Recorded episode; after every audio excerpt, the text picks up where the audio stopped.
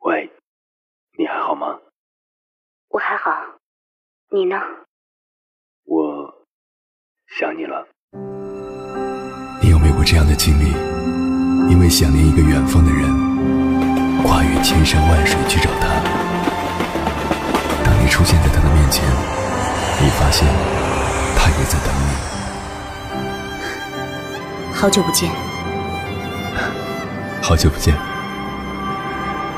原来我们早已彼此守候。我是迎波，这是我的故事。中央人民广播电台交通广播《心灵夜话》栏目，千山万水只为你。凌晨时分，让我收藏你夜晚的思念。我是迎波，我在等你。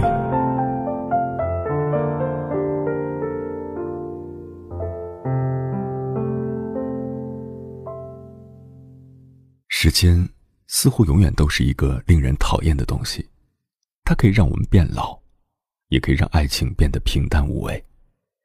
人始终是感性的动物，始终需要新鲜感。时间久了，什么都是千篇一律，爱情也是一样。只有去努力，去维护，也许你会得到你想要的，也许到头来还是一场空。但毕竟你爱过。还会在乎时间的改变吗？其实，不是时间改变了什么，而是我们的内心、我们的想法变了。不是不坚信两人之间的爱情根基不好，时间长了，谁都拖不起。有时候明明没有发生什么，我们下意识的就会想，要么继续好下去，要么分开。就在这想和不想的过程中，爱情。被无辜的磨干净了。凌晨两点，思念跨越千山万水，你的爱和梦想都可以在我这里安放。各位夜行者，深夜不孤单。我是迎波，绰号鸭先生。凌晨的两点到三点，迎波陪你穿越黑夜，迎接黎明曙光。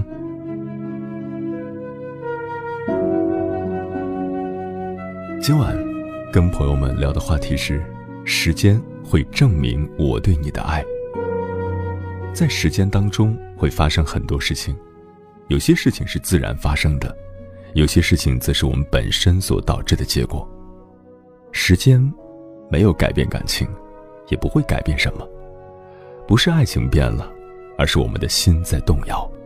如果说时间有什么价值，那就是客观；若是真爱，自会被证明。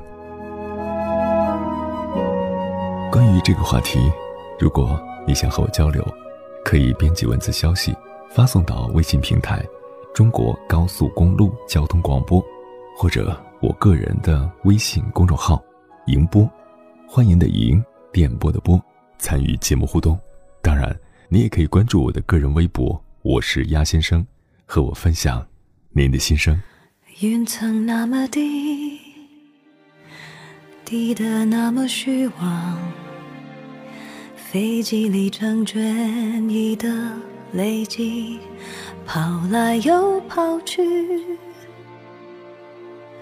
不论睡在哪里，都是睡在夜里，而黑夜那么长。脚步又太仓皇，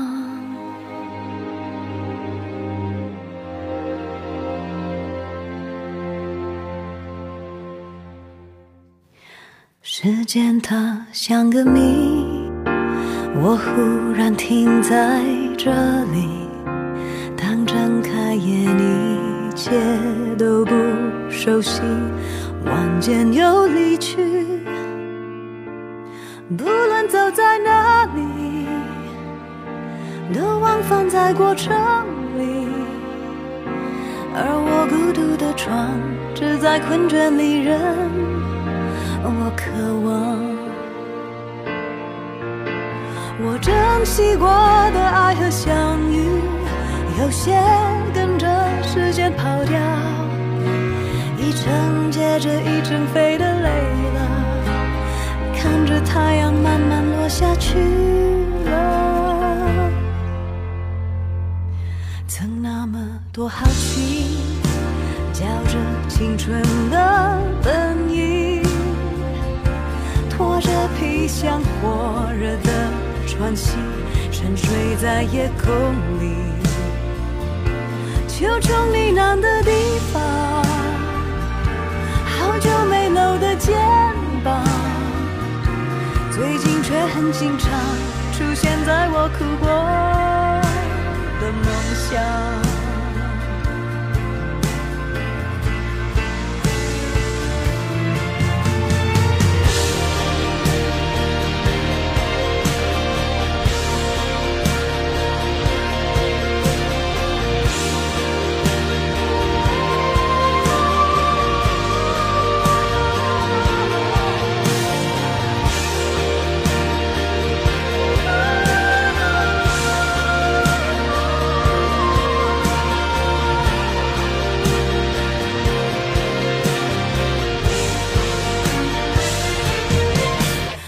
有些人没想过会失去，此刻已永远的失去，来不及好好的做个道别，时间只会把道理给人拒绝。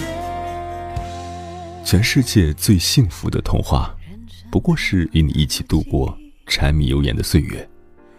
男人这辈子都暗恋过白莲花，亲吻过红玫瑰。最后娶了康乃馨。若他爱你，不必讨好；不爱你，更加不必。爱可以是一瞬间的事情，也可以是一辈子的事情。时间不一定能证明许多东西，但一定会看透许多东西。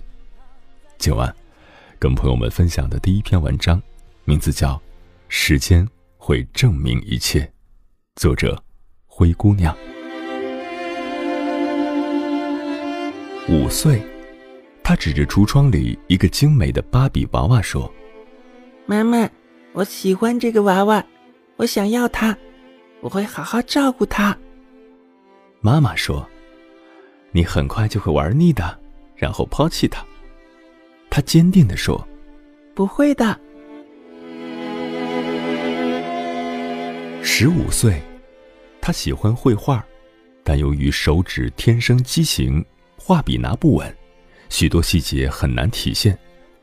老师安慰他说：“没关系，遇到美丽的风景，即使没有办法留下来，铭记于心也很好。”他想了想说：“有办法。”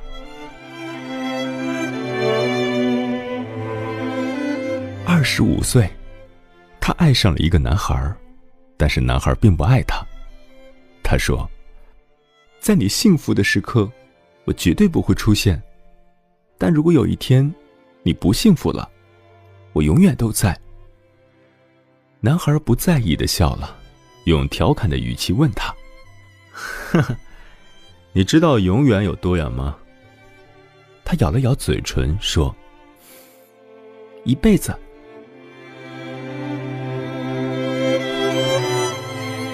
三十五岁。男孩结婚了，新娘不是他。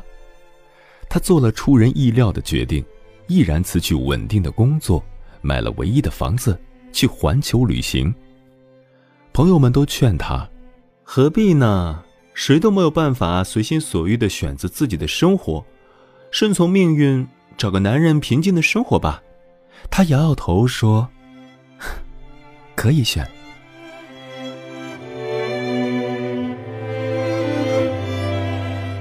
四十五岁，他完成了两次环游世界的旅行，出版了十余本摄影图集，本本热卖。他甚至带着父母一起去了许多国家，最畅销的一本摄影图集便记录了他们共同前行的身影。书的扉页上，是一家三口依偎着的灿烂笑容。他无法拿起画笔，却换了一种记录世界的方法。也有人在网络上冷嘲热讽，说他出版这么多书，如果不是为了圈钱，还能是为了什么呢？他回复：“为了美。”五十五岁，当初的男孩，如今的男人，突遇车祸，高位截瘫，妻子卷走了财产，弃他而去，只给他留了间空房子和一个刚上大学的女儿。他去找她，二十年未曾见，重逢时，却是换了模样。昔日的青涩少年，如今歪着头，流着口水，坐在轮椅上一动不动，望着他，泪流满面。他也哭了，说：“我来了。”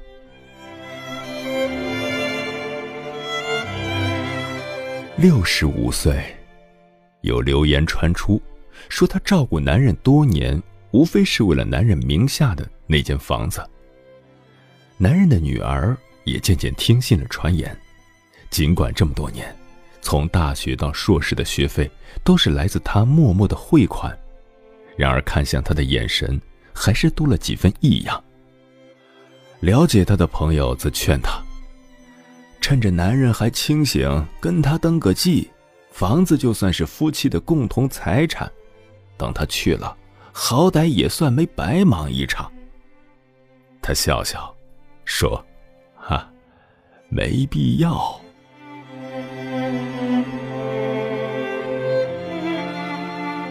七十五岁，男人含笑而终。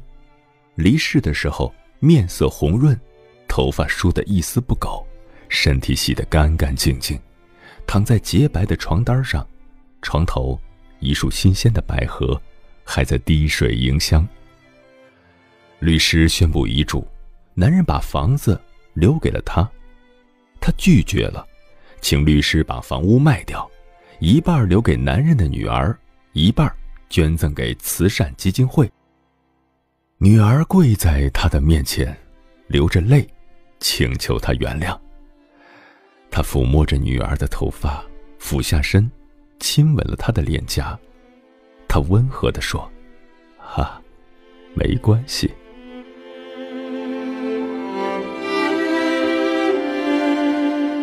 八十五岁，他出版了人生最后一本摄影图集，里面满满都是这些年他为男人拍摄的照片。在轮椅上侧头听他读书的，微笑着赏花看海的，在床上安然熟睡的，在餐桌旁张大嘴巴向他索食的，靠在他怀里静静流泪的，甚至还有费力。向他做鬼脸的有趣表情。书的最后一张照片，是男孩十五岁时的照片，穿着白色的衬衫，阳光下他看过来，露出年轻明朗的灿烂笑容。他在下面写着：“我爱你。”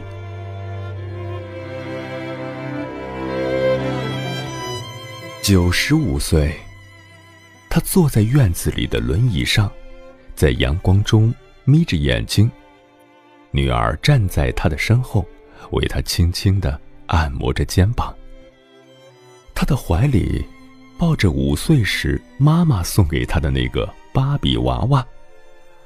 娃娃的衣服已经洗得发白，但他依然紧紧的握着，唇角露出幸福的微笑。透过眼前的一丝微光，他似乎可以看到自己墓碑上简单的三个字：“做到了。”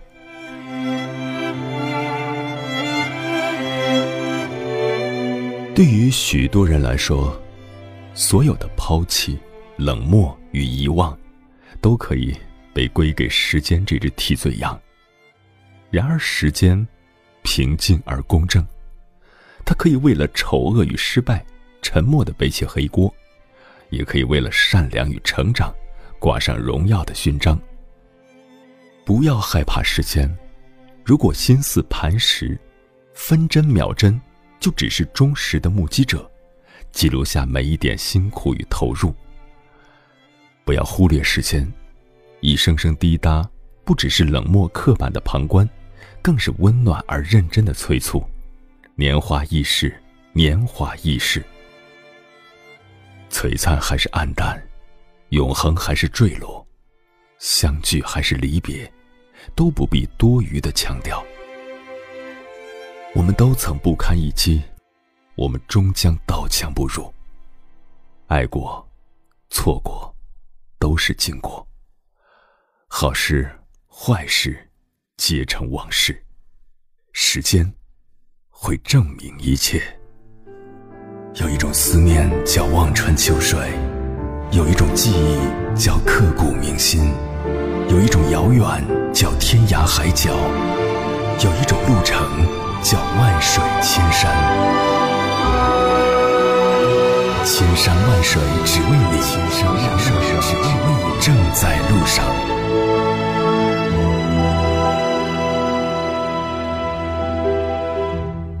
感谢此刻依然守候在点播那头的你。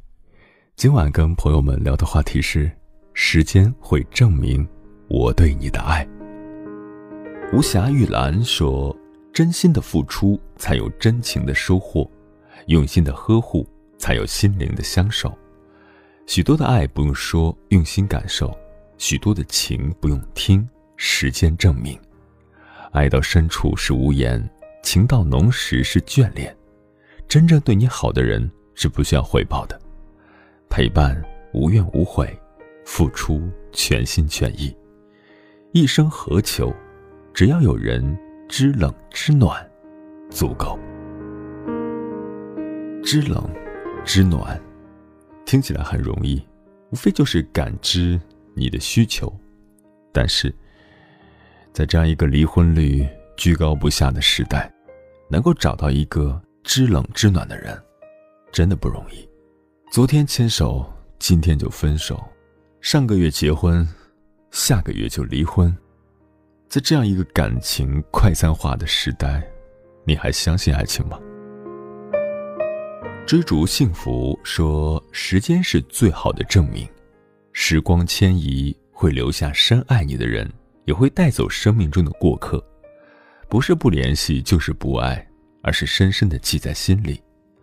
爱不是甜言蜜语或者深深的回忆，爱是无论发生什么，都在彼此的心里。最爱不忘初心，说耐得住寂寞、经得起诱惑的爱，才是真正的爱情。让时间来证明吧。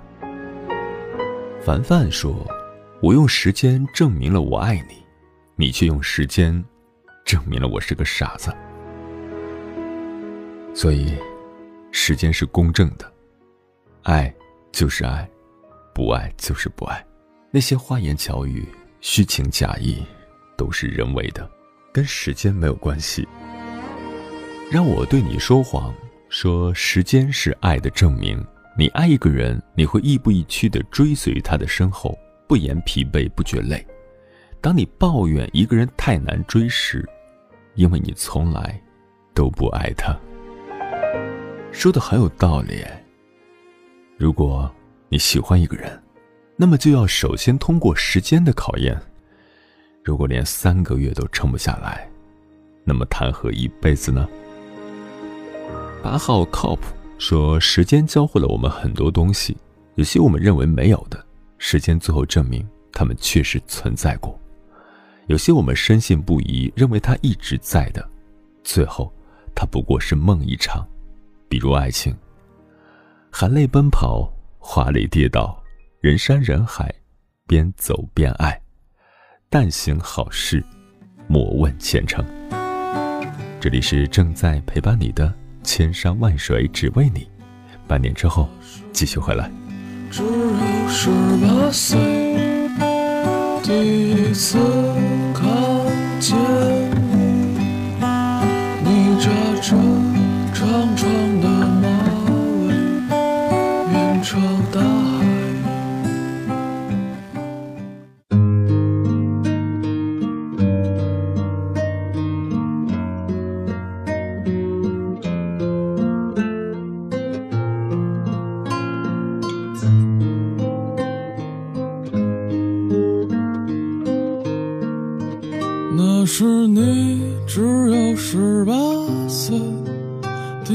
次看见你，你扎着长长的马尾，面朝大海。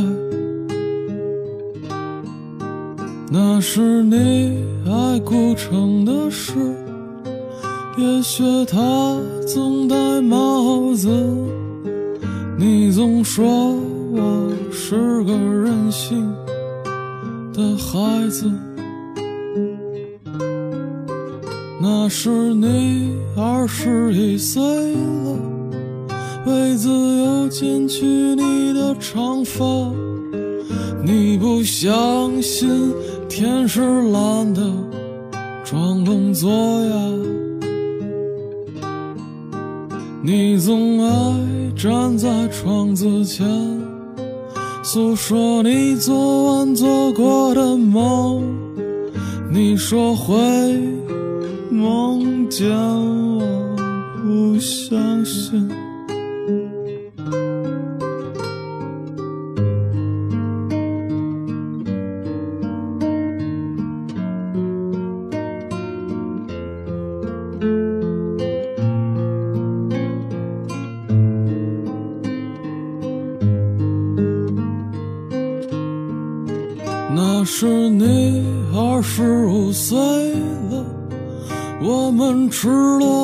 床上抽烟。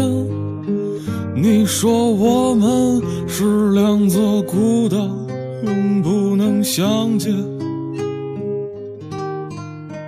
你吹灭最后的蜡烛，轻轻亲吻我的眼。你说，亲爱的。我不在了，你还有谁呢？那天是你三十岁的生日，重新留起了你的长发，向床下撒你写的日记，沉默不语。你说害怕别人看见他。应该把它们撕碎了吧？你跳下去了，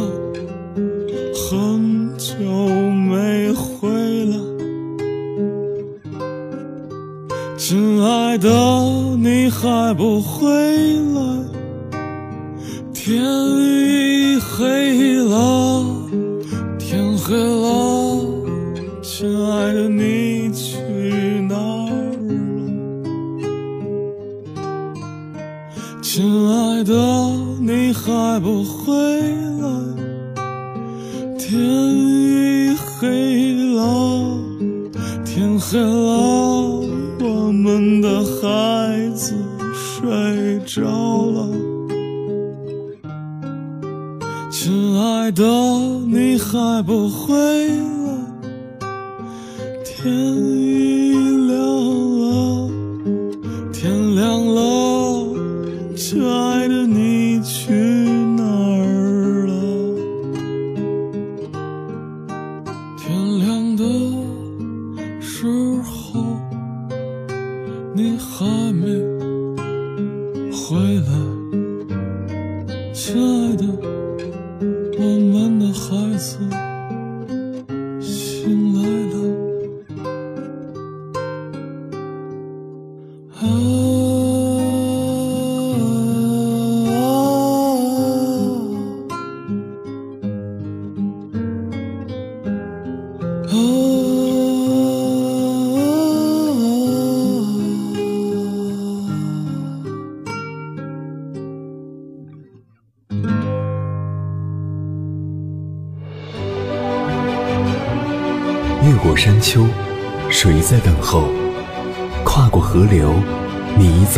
久。我想，你应该一直在等候，怀着同样的心事，保持最初的温柔，等候我的不远万里，在今夜与你邂逅。中央人民广播电台交通广播，千山万水只为你，夜上浓妆，月色正好。如果有一天你走进我的心里，你会哭，因为里面全是你。如果有一天我走进你的心里，我也会哭，因为那里没有我。如果有一天，在喧闹的城市里，我们擦肩而过，我会停住脚步，凝视着那个正在远去的背影，告诉自己，那个人我曾经爱过。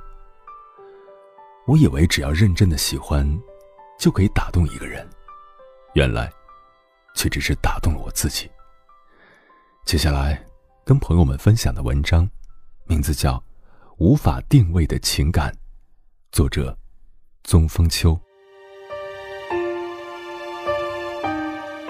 那年，我们高一，我和他是前后位。那时候，他总是很沉默、很内敛。所以，当我看到他写给我的情书时，我简直不敢相信。因为有了情书，就有了期待。我不知道他是怎么把我放在心里的，而我却一直在回避这样的事情，同时也在回避他这个人。那时候我们还很天真，那时候没有电视，没有电话，更没有手机和网络。我们不知道情为何物，也不知道什么是恋爱。只知道恋爱那种事情，只是书上写的，电影里演的，更没有想到这样的事情会真实的发生在我的身上。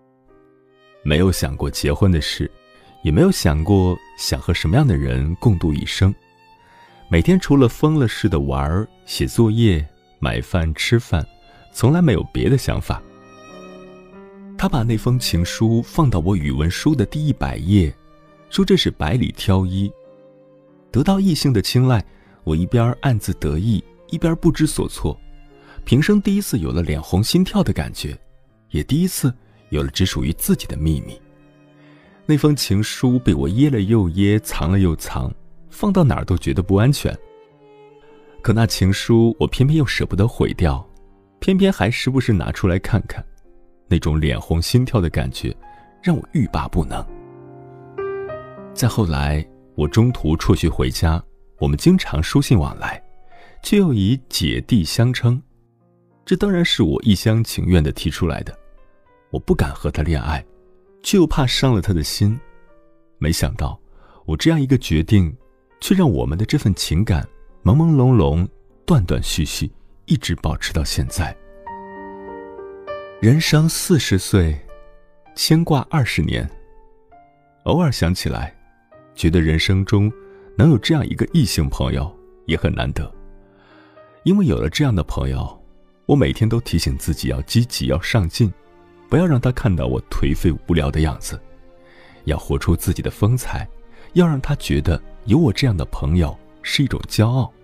所以，每天我都很积极、很努力。况且现在我们都是有家有室、有儿有女的人了。中间除了那份真诚的祝福与牵挂，已经别无他物了。除了节假日的祝福短信，除了偶尔的同学聚会，我们很少联系，更很少见面，就更不用说单独一起吃饭说话了。那一年，我去保险公司上班，想拉上一个同学，当时他正巧和那个同学一起，帮另一个同学装修房子，于是，装修房子的同学请客。他作陪，我们坐到了一起。喝酒的时候，他帮我挡酒，后来还替我喝了两杯，因而深感他的细致入微。于是，我趁着酒劲儿，豪情万丈地许下诺言：总有一天，我要单独请他一起吃饭。后来的几年里，我离开保险公司，开了自己的书店。他做生意也发展很快，有了钱，买了车。偶尔经过我的书店时，也会很随意的进来坐坐。他把车停在很远的地方，也就是一杯茶的功夫，就匆匆的走了。他和我爱人都认识，在这方面，他真的很有分寸，也很注意影响。他是一个很细心的人，也是一个很有坚持的人。但因为我们中间的这点感情纠葛，我从不主动去做什么。他要来便来，想去便去。说话喝茶，只当是平常的朋友。请吃饭的诺言，我许下了，偏偏我这个人表面上看起来活泼开朗，骨子里却很传统、很保守。我从来不单独和异性朋友一起吃饭，何况我们中间还有这样一份无法定位的情感纠缠呢？所以，我的那个请吃饭的诺言，就一直横亘在我的心里，请也不是，不请也不是。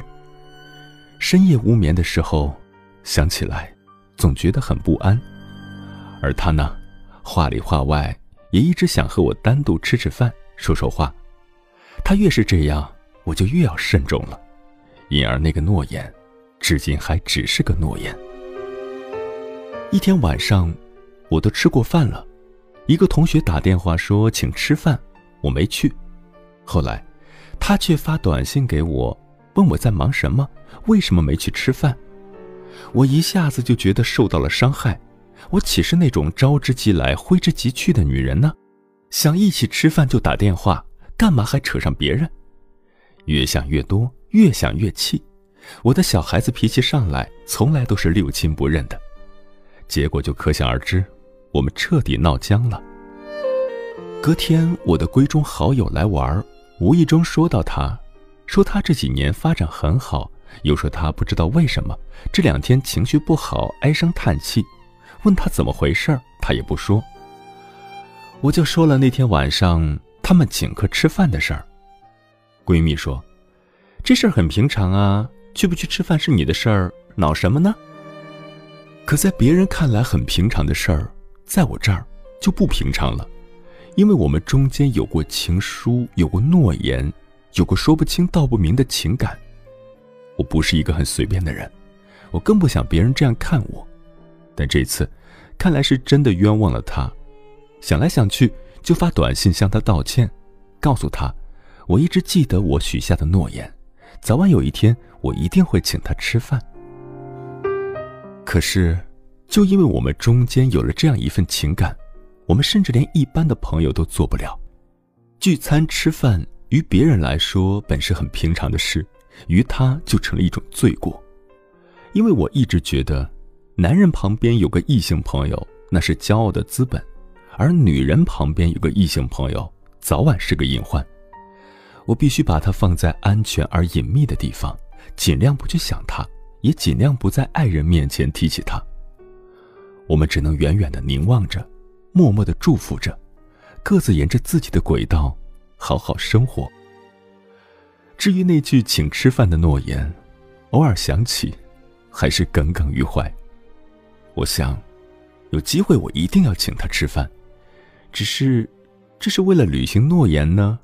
还是为了结束一段情感。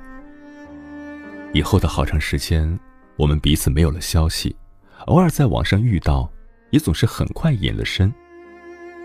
这样的朋友让你说不出口，也放不下心，每次想起来都觉得内疚不安。咀嚼了这么多年，品味了这么多年，我依然不知道，我们中间的这份情感应该如何定位。不忍心伤害他，更不忍心让我的爱人受到伤害，所以，夜深人静的时候，我只好狠狠的骂自己。后来，女儿问我，能不能有个异性朋友？我说，异性朋友可以有，但异性朋友之间的感情距离呀，你要好好把握，因为稍有不慎，你就可能落个玩火自焚的下场。我希望我永远不会。所以我必须时时刻刻小心翼翼。经历了这一场变故，我觉得我们中间的这份情感应该彻底了结了。可是到了中秋节的时候，他的祝福短信依然如约而来，这真的让我感动了。不知我有何德何能，居然让一个人这样无怨无悔、不离不弃的牵挂这么多年。人非草木。何况我也是性情中人呢，忽然就觉得人这一辈子能有这样一个朋友，真的很幸运，也很幸福。于是，我又记起我那句诺言，好几次想请他吃饭，可是想想有很多时候，相见不如不见，不如就让我们彼此保存着曾经的美好，让这朵朦胧的情感之花在时光中长久芬芳灿烂吧。二零一四年六月六日，思前想后，左右权衡，终于，我们终于还是坐到了一起。只是，我为我的诺言而来，他呢？他说他曾经发誓一定要找一个比我漂亮的女朋友，然后一定要把这样的女朋友带到我面前让我看看。我知道，他是因为赌气才这样说这样想的。然而。造化弄人，他的第一个女朋友没等到结婚就分手了，然后他又有了第二个女朋友，也就是他现任的妻子。他说相亲的时候他喝多了，一眼看过去，灯影下那个女孩分明是我。定亲结婚，然后有了自己的孩子，只是他和妻子之间从来没有什么交流，妻子喜欢说的他总是不想听。而他想听的，妻子又不会说。妻子除了干活、做饭、看孩子，没什么别的爱好。之所以到现在他们还生活在一起，除了维持一个家庭的责任感，再也没有什么了。我沉默了一会儿，对他说：“可我听说，你妻子怀孕的时候，你母亲去世，人家可是披麻戴孝给你母亲送葬的，只这一点。”你就得感激人家一辈子。哼，这有什么好感激的？这不是人之常情吗？谁做了我的妻子，不都要这样做吗？但人家怀着身孕啊，原本可以不送葬的。你得看到人家的付出，看到人家的优点。说完，我举起杯子，喝了一杯酸奶。点菜的时候，他要了一瓶啤酒，我要了一盒酸奶。我们虽然第一次坐在一起，但他并不强迫我喝酒。他明明知道我会喝酒，而且酒量远胜于他。唉，实在想不出他有什么优点。放过你，是我一生的错。他自己喝了一杯啤酒。你确定你喝了酒能开车吗？警察查你酒驾怎么办呀？啊，没事的，酒这东西我早就不喝了。今天是个例外。其实我一直觉得，你这一辈子也不会请我吃饭，你的那个诺言只是说说而已。怎么可能呢？我从来都是说到做到的。我又倒了一杯酸奶，菜一个个的上来了：麻辣牛肉、青椒虾仁、红烧茄子，还有素炒菜花。我们边吃边说，想到什么就说什么。他还像以前一样，很少正眼看我，但经过这些年的历练和摔打，他不但显得大气和成熟了，也变得平和自信多了。吃饭的时候，他接了好几个电话，有请他吃饭的，有向他请教其他事情的，他都一一的推辞了。我很怕他说一些不中听的话，又很想他把一直想说的话都说出来，因为我知道。以后我们单独在一起的机会真的不会很多。他把手机关了，歉意的看了我一眼，说：“我这个人特别重感情，也特别执拗，你知道的。我不知道，我这个人特别简单，也特别傻。我只在乎我眼前的日子，过去和未来的事情，我从来都不想，也不担心。根本不是这样。你一直都在装。”装着什么都不知道，其实你什么都知道。那是你的感觉。我觉得我在你的心中根本就不是一个真实的人，只是一个被你美化了的想象中的虚幻的人。你一直喜欢我，是因为你一直不了解我。你说你妻子是个大马哈，我比他更加如此。他制止了我，倒了一杯啤酒，然后点燃一支烟。才慢慢的说：“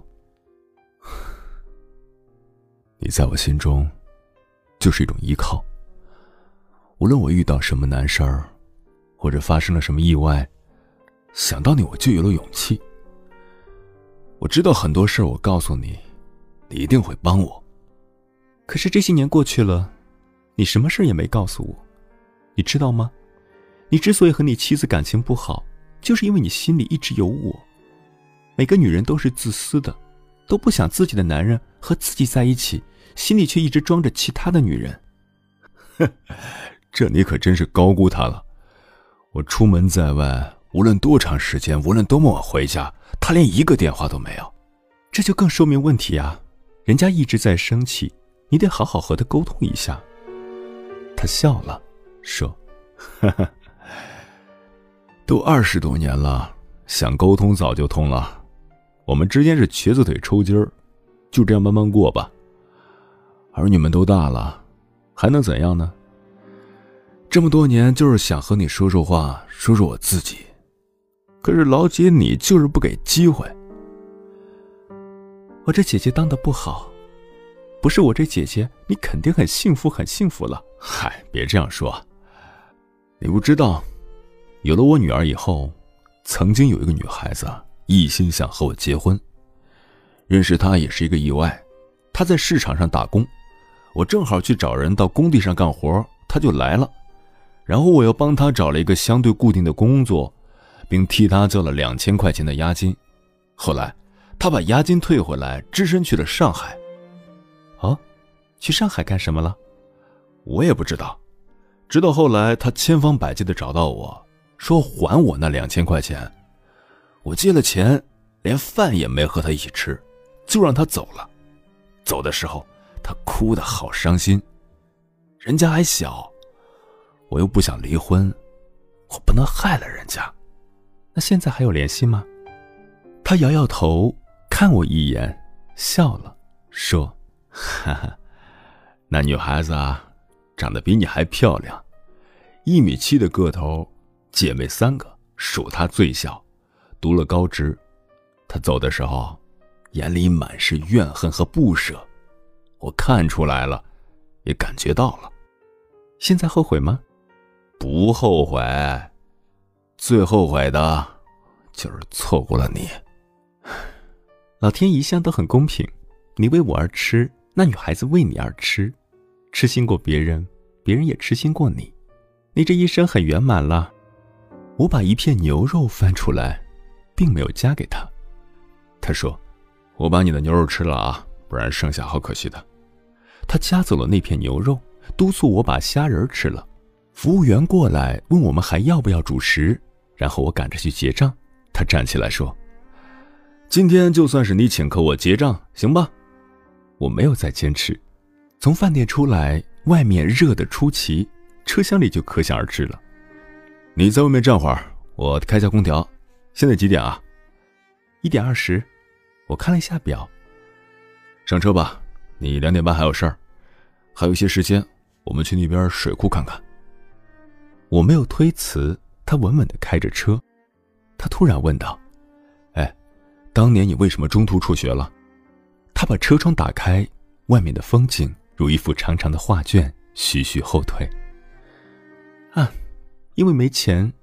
我爷爷说：“你有两个大伯家的女儿，初中都没上，你都读了高中了，你就知足吧。”然后我就回家了。在我满月的时候，我父亲去世了。一年之后，我妈妈也改嫁了。我是跟我爷爷奶奶长大的，上学的费用是我的两个伯父分摊的，所以我要听爷爷的话，并为伯父着想。啊，我知道，这些年你那儿所发生的所有事情，我都知道。有好事儿我为你高兴，有难事儿我为你担心。你至于吗？你把你自己的事儿、自己的家、自己的孩子管好就行了。你知道我为什么选择在今天约你出来吗？因为明天就高考了，你女儿明天就高考了，从今以后你要把心往女儿身上多放放了。我当然知道，你以为我除了想你什么都不干啊？我笑了，他也笑了。记得有次我在北京的时候，他打电话给我，我说我在北京，在地铁上噪音大听不到，然后就挂了电话。出了地铁口，我打电话给他。他说：“哎，你去北京干什么呀？你在家好歹知道你没什么事儿，你一个人去了那么远的地方，知不知道我很担心啊？”我再次被他感动了。那天因为心情不好才坐地铁出去的，原来觉得很郁闷的心情，因为有了他的电话，突然觉得开朗很多。但是我却很生气的对着电话吼了起来：“我来北京玩玩，我又不是不回去了，你担心我干什么？神经病啊！”挂了电话，我去泪水，站在北京陌生的街头，很想放声大哭一场。那时候我才知道，我原来也非常在乎他，但我却从来不知道。可就是知道又能怎样呢？我们既然都有了家庭，有了孩子，就要有责任，有担当啊！思绪重新回到车上，那个水库到了，碧水蓝天，阳光似火，粼粼的波光闪烁着，荡漾着，晃得人睁不开眼睛。他下了车，沉默地看着那一湖碧水。我坐在车里，长长的叹了一口气。我想告诉他，不要这么惦念我，引诱我，让我静静的做一个好女人。但我却怎么都说不出口。这些年，他事业很成功，生意做得也很顺利，想找个女人陪陪也不难。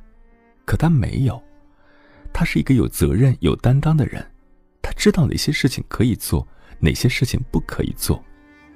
嗨，这些年，你真的显老了。他坐进车里说：“你不也老了吗？两点多了。”我提醒他：“呃，走吧，我送你回家。”你回家除了打电话，还有其他事吗？没有了，那你就在车上打不行吗？不行，电话号码在家里。其实，这只是我的一个借口，我根本就没有什么电话要打，也根本没有什么事情要处理，我只是不想和他一起太久。我要对得起我的爱人，也要对得起他的爱人。喂，你以后要一心一意为女儿着想。有缘无分的事儿多了，你要学会放手。我郑重其事的告诉他：“别说了，我知道你想说什么。我的心结没有人能解开，这辈子我就这样了。你是自己不肯出来，才越陷越深的。你傻呀，好好过日子不行吗？你整天这样，我心里很难受，你知道吗？喜欢你是我自己的事儿，我心甘情愿，你难受什么呀？我无语，甚至愤怒了。但我却一句话也说不出来。下了车，向他挥手告别，刚刚走到楼上，他的电话就来了。喂，打完电话好好休息，别想太多啊。希望以后还有机会和你一起说说话。想都别想！我愤愤地挂了电话，泪水却一涌而出。每一个深夜都有浓浓思念。每一段青春都有万水千山，千山万水只为你，千山万水只为你，正在路上。这个世界上最大的赢家，不是你我他，而是时间。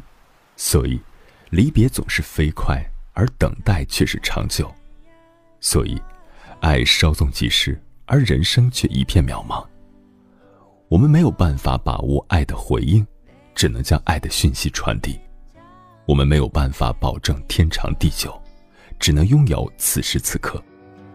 但是，如果我们能把有限的光阴，用全力的付出，用真挚的情感，用深沉的思念，用美丽的回忆来填满，那么谁又能说我们的人生没有意义呢？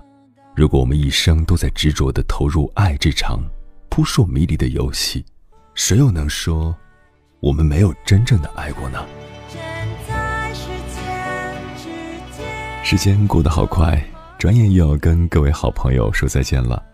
感谢您收听本期的《千山万水只为你》。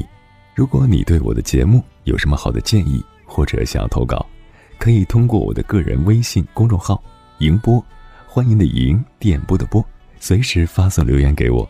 当然。你也可以关注我的个人微博，我是鸭先生，和我取得联系。